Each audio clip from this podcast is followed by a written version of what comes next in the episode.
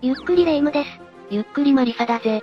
世界各地の地面の下からは、時にものすごいものが見つかったりするんだぜ。石油とか金脈とかどうしてそう、直接的にお金と結びつけるんだ。それ以外に何があるのよ。はるか昔の文明やその時代に生きていた人々の痕跡だぜ。確かにすごいとは思うけど、いまいち価値がわからないのよね。そんなレ夢ムもしっかり話を聞いたら、その不思議や価値に気づけると思うぜ。そうかしら。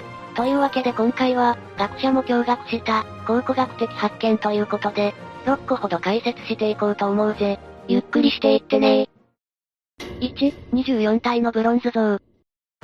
一つ目はイタリア、トスカーナで発見された、24体のブロンズ像だ。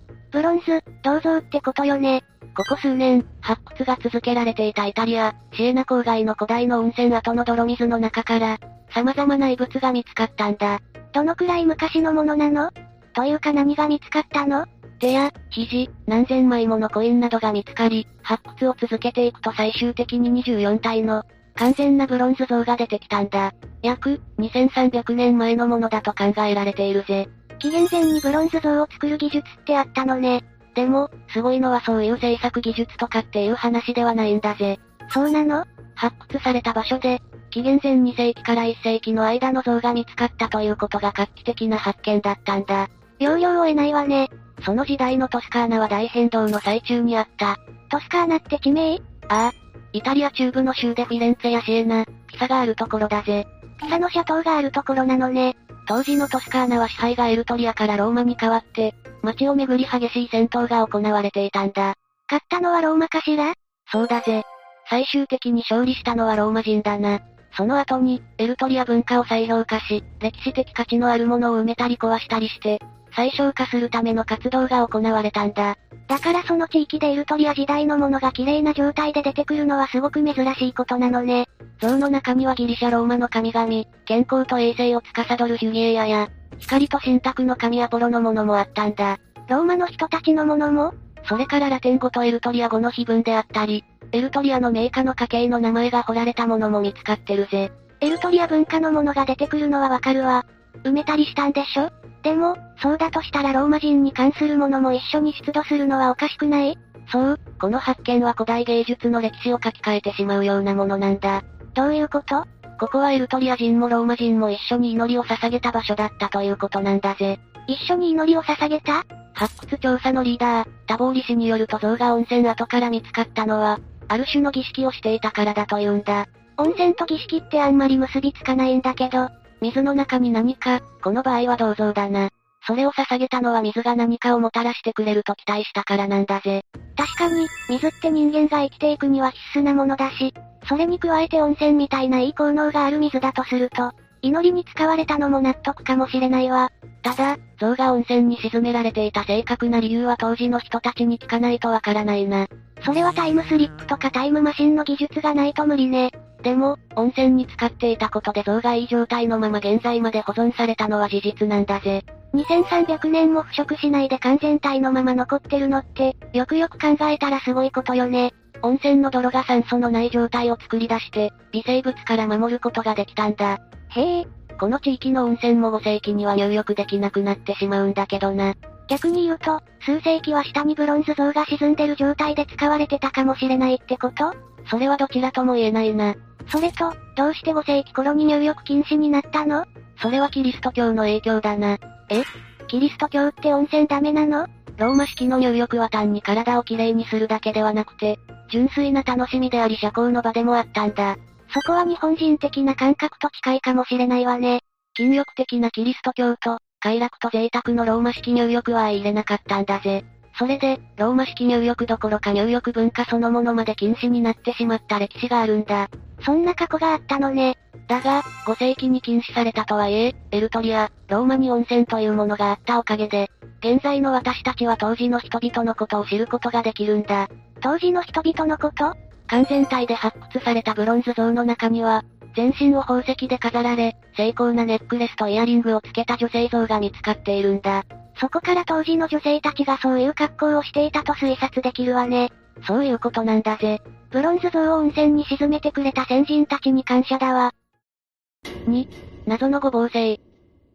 二つ目は、スコットランド王室ゆかりの地で見つかった謎の五芒星だ。次はイギリスね。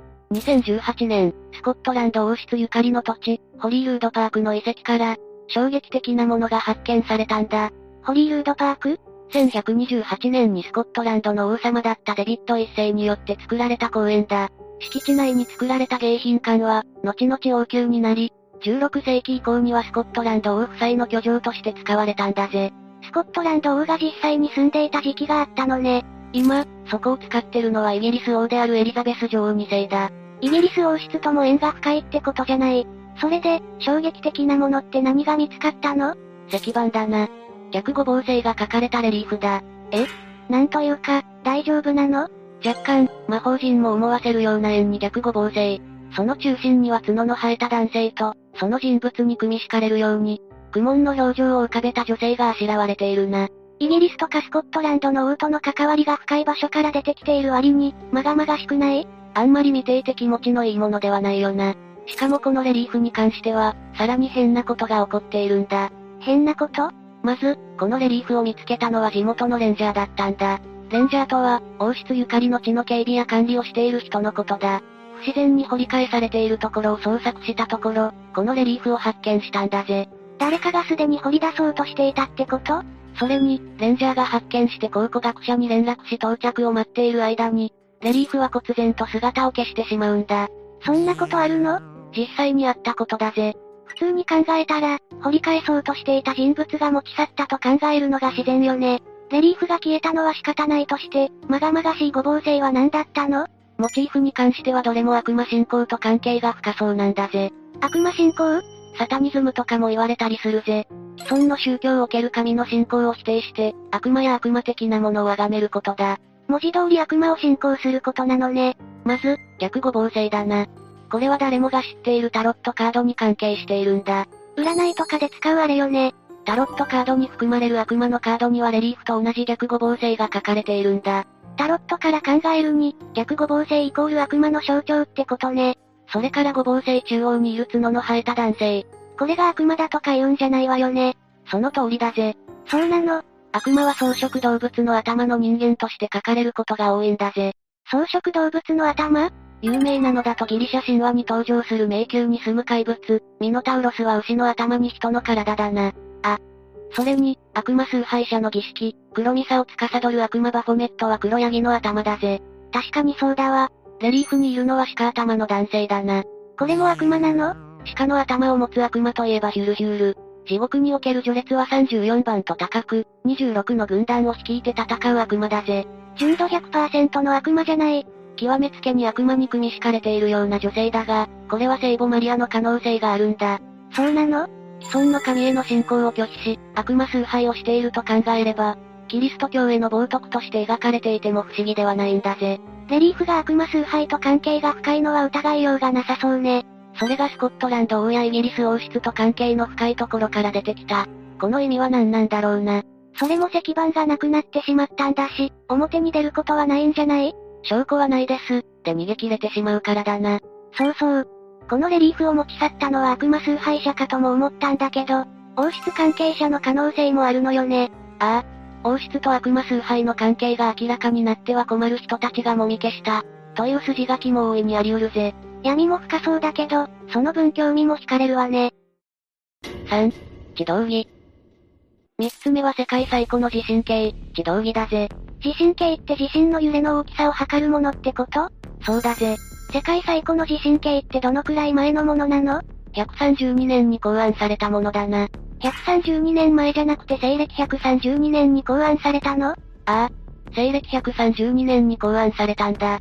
地震計の歴史ってものすごく長いのね。地動儀を考えたのは中国語漢の長江という人物で、正式名称は、江風地動儀と言うんだぜ。教皇五漢時代の詩人であり、学者であり、発明家だな。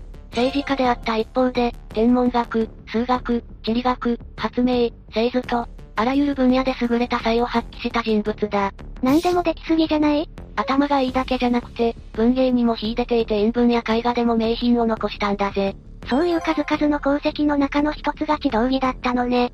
それで、地道儀ってどんなものだったの銅でできていて、見た目は亀に似た感じだな。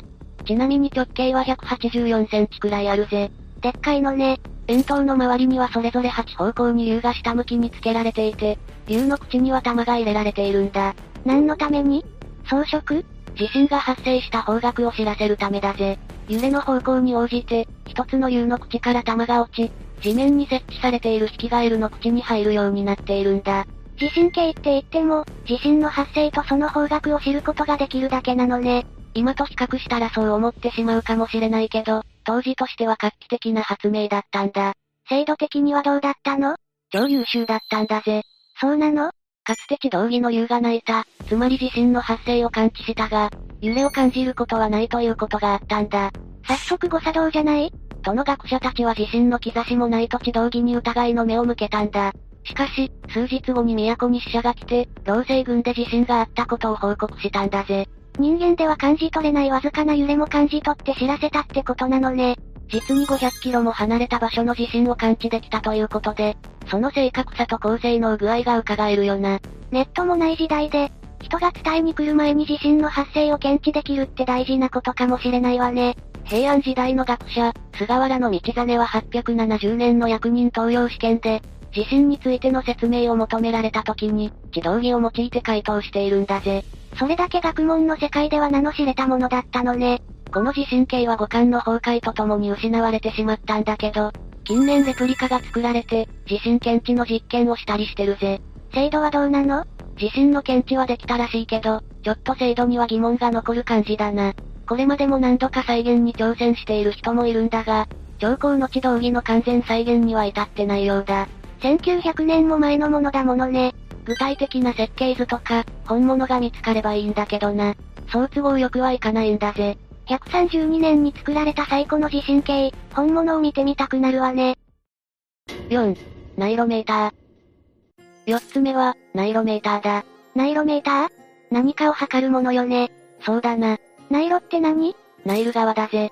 ナイル川を測るってどういうことナイロメーターはナイル川の透明度や洪水が起こる時期に、水位を測るための建築物なんだ。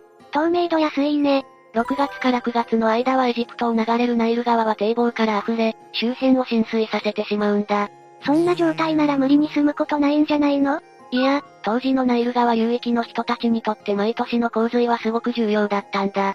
どういうこと ?9 月から10月にかけて川の水量が減っていくと、川が黒い肥沃な泥を残していくんだぜ。適度な洪水は農業をしていくためにも必要なものだったのね。逆に洪水があまり起こらないと作物も不作になり飢饉に見舞われるし、規模が大きすぎると川から離れた建築物もまとめて押し流してしまったんだ。そうだったのね。ファラオの時代から残っている記録を見ると、平均して5年に1回は適度なレベルではない洪水に見舞われていたみたいだな。それは川の水量の測定に全力を出すのも頷けるわね。生活の全てがかかっているからな。それに、その影響は農業だけにとどまらなかったんだ。農業以外次の洪水の希望を予測するというのは、古代エジプトにおいて聖職者の神秘性を保つ一つの要素だったんだ。宗教的な意味合いもあったのね。それに、税の重さを決めるためにも洪水の希望を知る必要があったんだ。国の民が飢饉で苦しんでるのに重税を課したらまずいものね。だからナイロメーターは農業や人々の生活だけでなく、政治や管理のためにも重要な役割を果たしたんだ。ナイロメーターってどんなものだったの道具っていうよりは建築物なのよね。そうだぜ。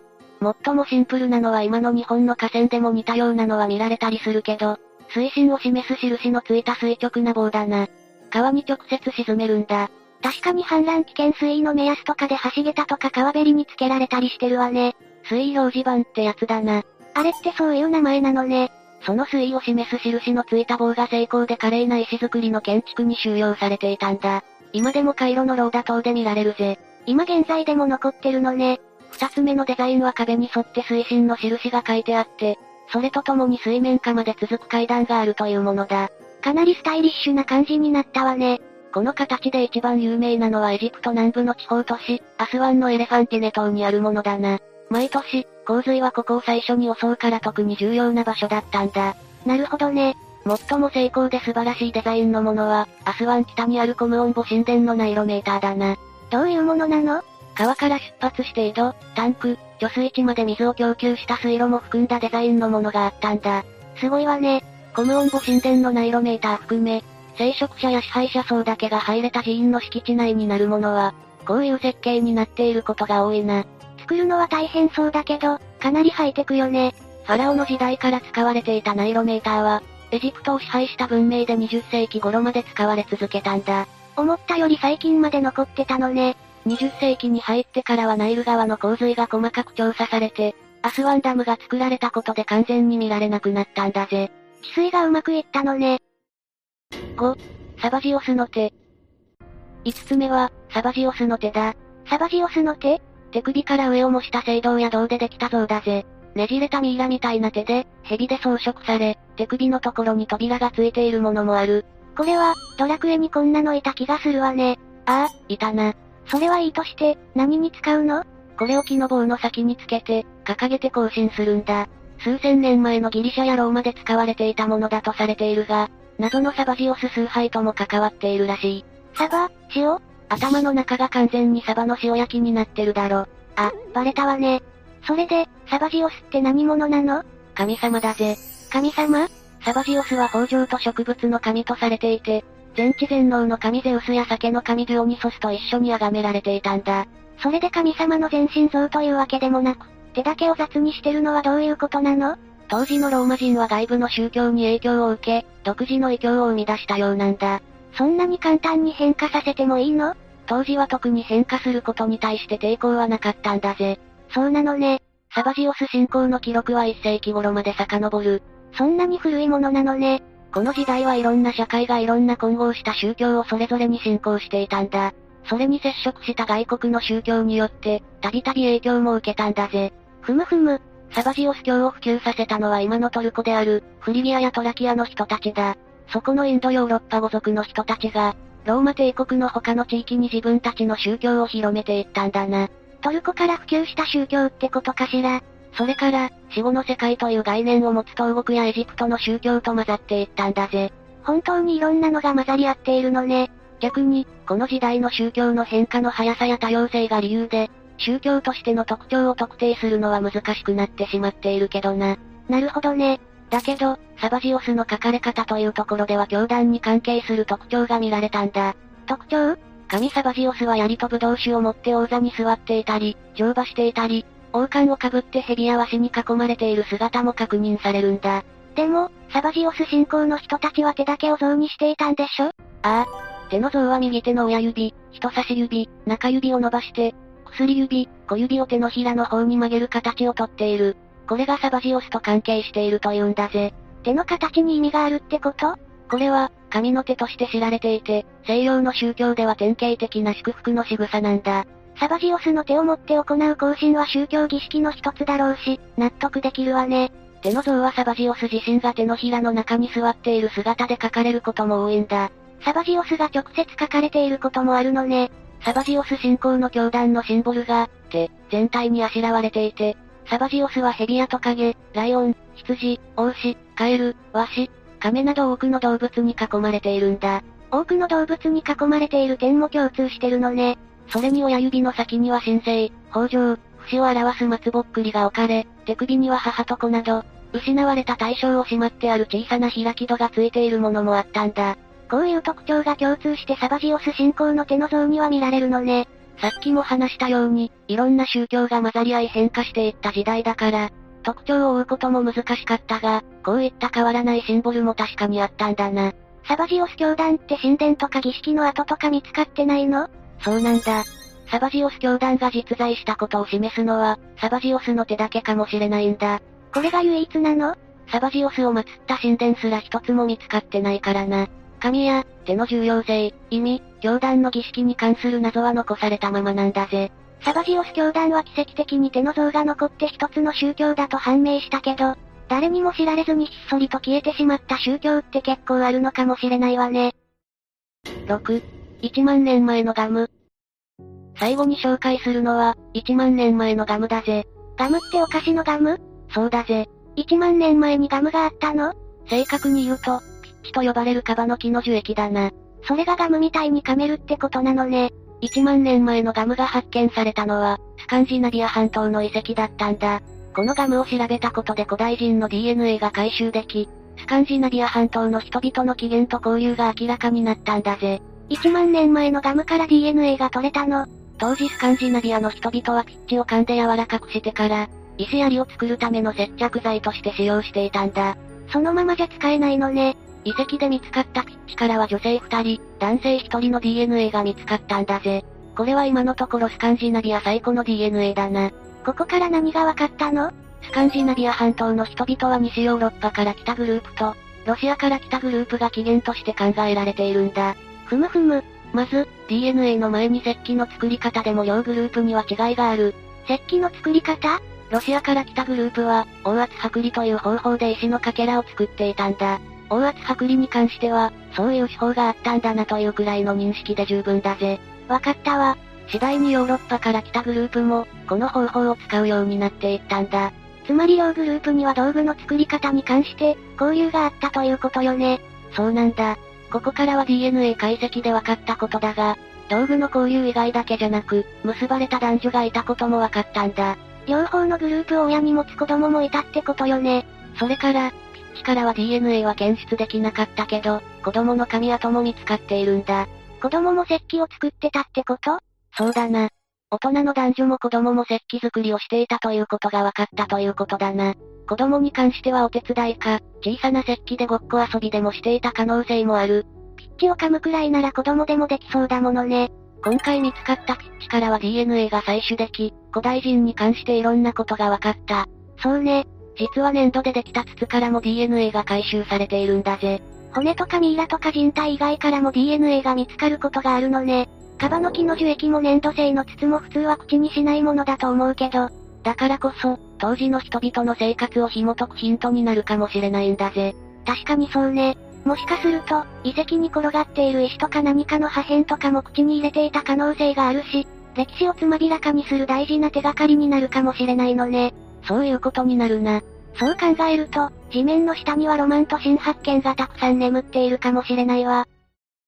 さて、今回は学者も驚愕した、考古学的発見ということで解説してきたな。今知られている歴史ってもしかすると真実ではないかもしれないし、実は何もわかってないのかもしれないのね。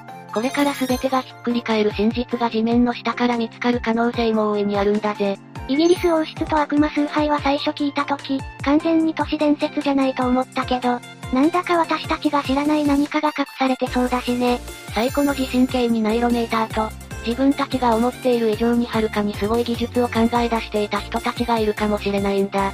そう考えると考古学もそれほど遠くてつまらないものではなくて、面白いものに思えてくるわね。だよな。というわけで、今日の動画はここまで。動画が面白かったら、高評価とチャンネル登録よろしくお願いします。最後までご視聴いただきありがとうございました。